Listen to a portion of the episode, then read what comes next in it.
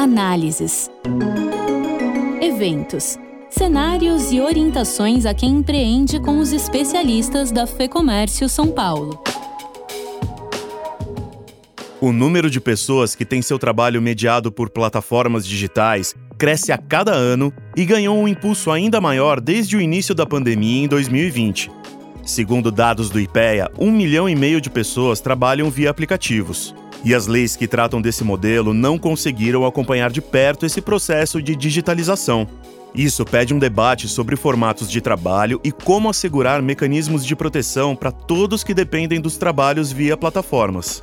Neste episódio, recebemos o Leandro Almeida, que é assessor jurídico da FEComércio São Paulo, e a doutora Maria Cristina Mattioli, ex-desembargadora e membro do Conselho de Emprego e Relações do Trabalho da FEComércio. Eles participam de um evento híbrido que acontece dia 13 de setembro na FEComércio e vai discutir esse cenário e as possibilidades para o futuro. Vamos ouvir alguns destaques? Eu gostaria de começar tratando da situação de momento do trabalho que envolve plataformas. É um trabalho consolidado, uma forma de trabalho já consolidada e que cresce. Então, eu gostaria de começar perguntando, primeiramente, para a doutora Maria Cristina, que desafios estão postos tanto para o legislativo quanto para o judiciário quando a gente fala do trabalho que é mediado pelas plataformas. Bom, Fernando, são inúmeras é, considerações que nós temos que fazer o trabalho através de plataformas digitais, ele ganhou um impulso muito grande com o advento da pandemia, né? em especial no, no, o trabalho de entregas e o trabalho depois de deslocamento também, que é o que se fala, o, a, o trabalho por plataformas para a área de transportes. Então, o grande desafio nosso hoje é discutir a forma que este tipo de trabalho pode ganhar de proteção social e como enquadrá-lo na lei.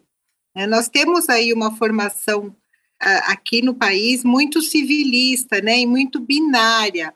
Ou é uma coisa ou é outra, ou seja, ou é empregado ou não é empregado.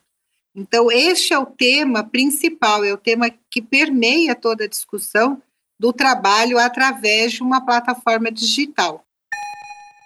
Fernando, além da, da, da relação de garantia social que é necessário é, para os trabalhadores em, em, plataforma, eu acho que a gente também tem um desafio grande de conscientizar os interlocutores que muitas vezes a discussão ela não gira só em cima de um segmento, né? Hoje a gente vê essa discussão muito focada é, em cima de trabalhadores que atuam no segmento de transporte, quando na verdade existe um, um, um amplo leque de opções de trabalhadores, inclusive de alta qualificação, que se utilizam também de plataformas. Né? Então, acho que é, discutir é, enviesado para a questão do transporte pode levar à produção é, de legislação de forma equivocada e lá na frente a gente entender que mesmo é, é, tendo uma lei que regule o sistema, ela acaba não sendo efetiva para todos os trabalhadores. Trabalhadores de transporte, de acordo com alguns dados que circulam no mercado, eles representam em torno de um terço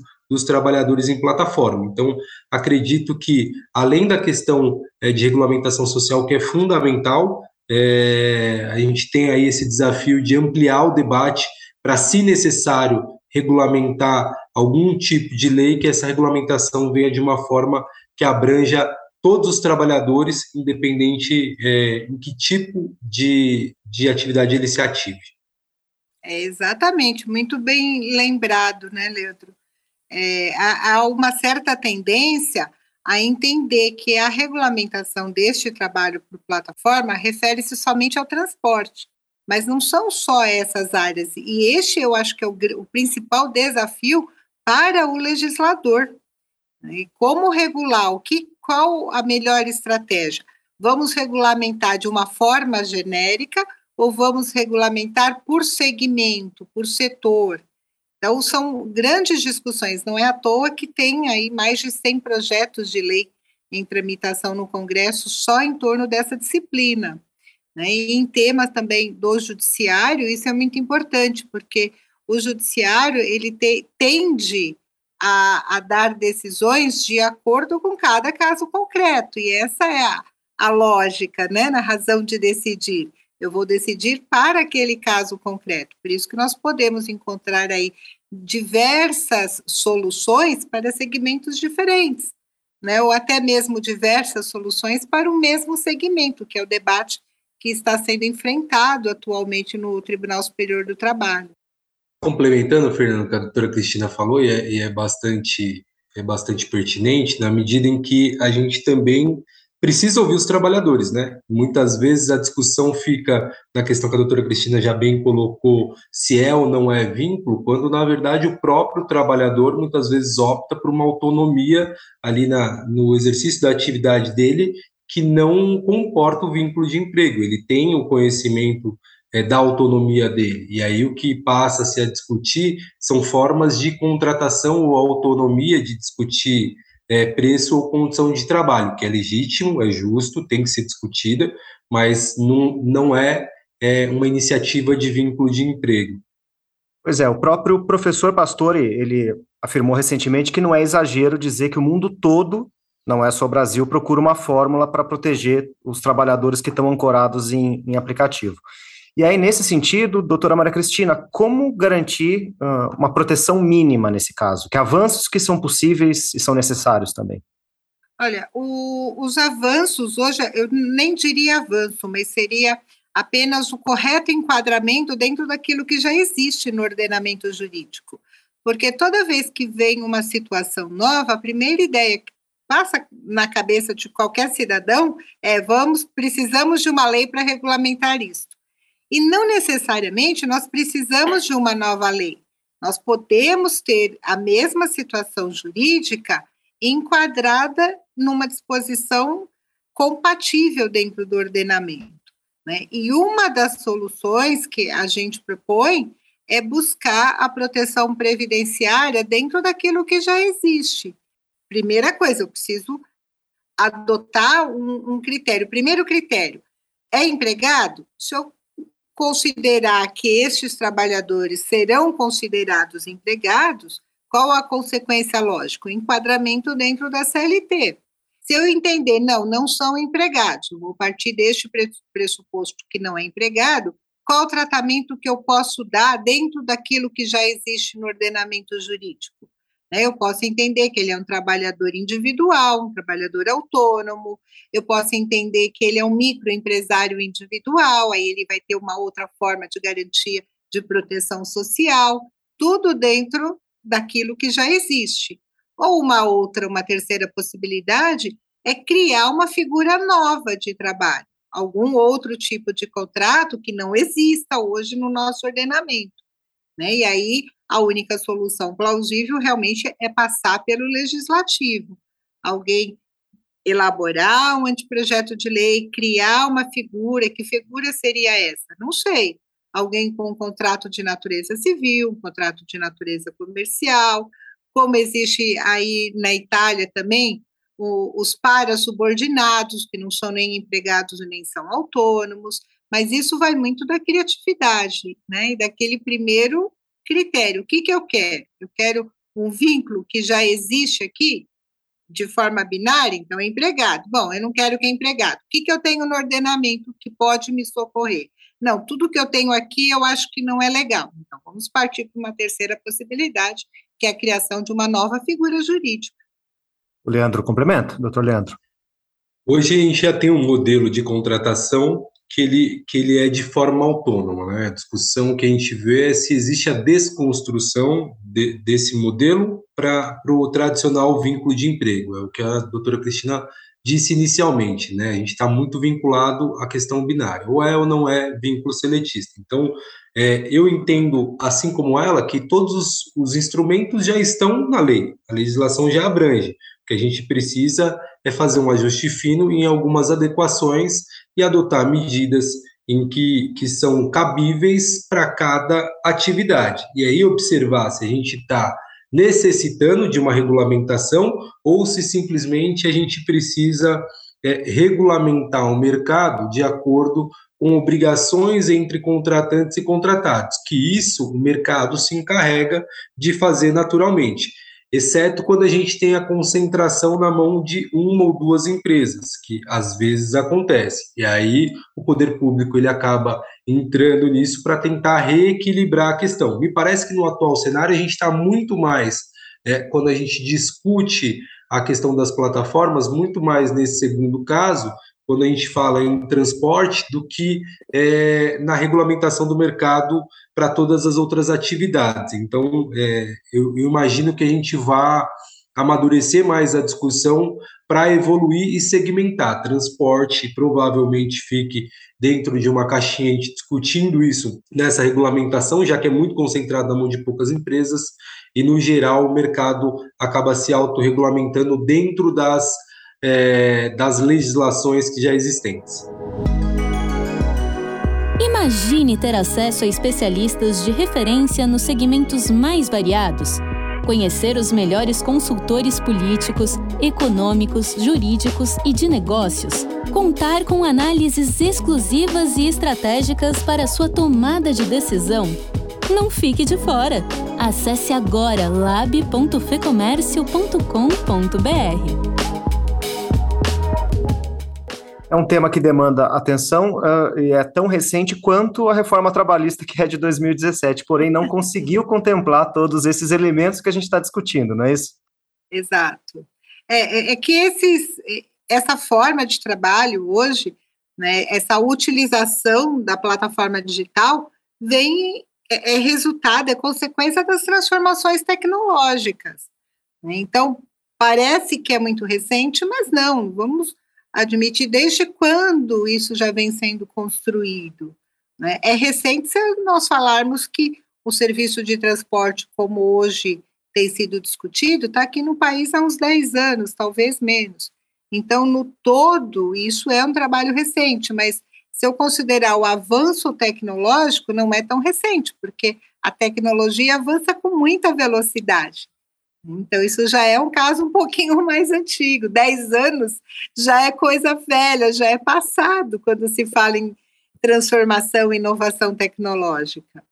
É, dificilmente a legislação vai acompanhar o mercado, né? Então, por isso que é Exato. importante que a legislação ela, ela, ela tem ali premissas que você acabe podendo enquadrar as atividades. A reforma trabalhista ela trouxe ali princípios que garante segurança jurídica tanto para trabalhadores e não empregados, mas sim trabalhadores que é muito mais amplo, e quanto empregadores, né, ao, ao ponto de tratar dentro de uma legislação trabalhista até alguns conceitos de trabalho autônomo. Então, é, eu vejo que as premissas estão ali. Agora, a aplicação do caso concreto que vai derivar um pouco é, de acordo com, com a situação porque a norma ela é sempre feita de forma genérica, né, Leandro? A gente sempre aprendeu isso.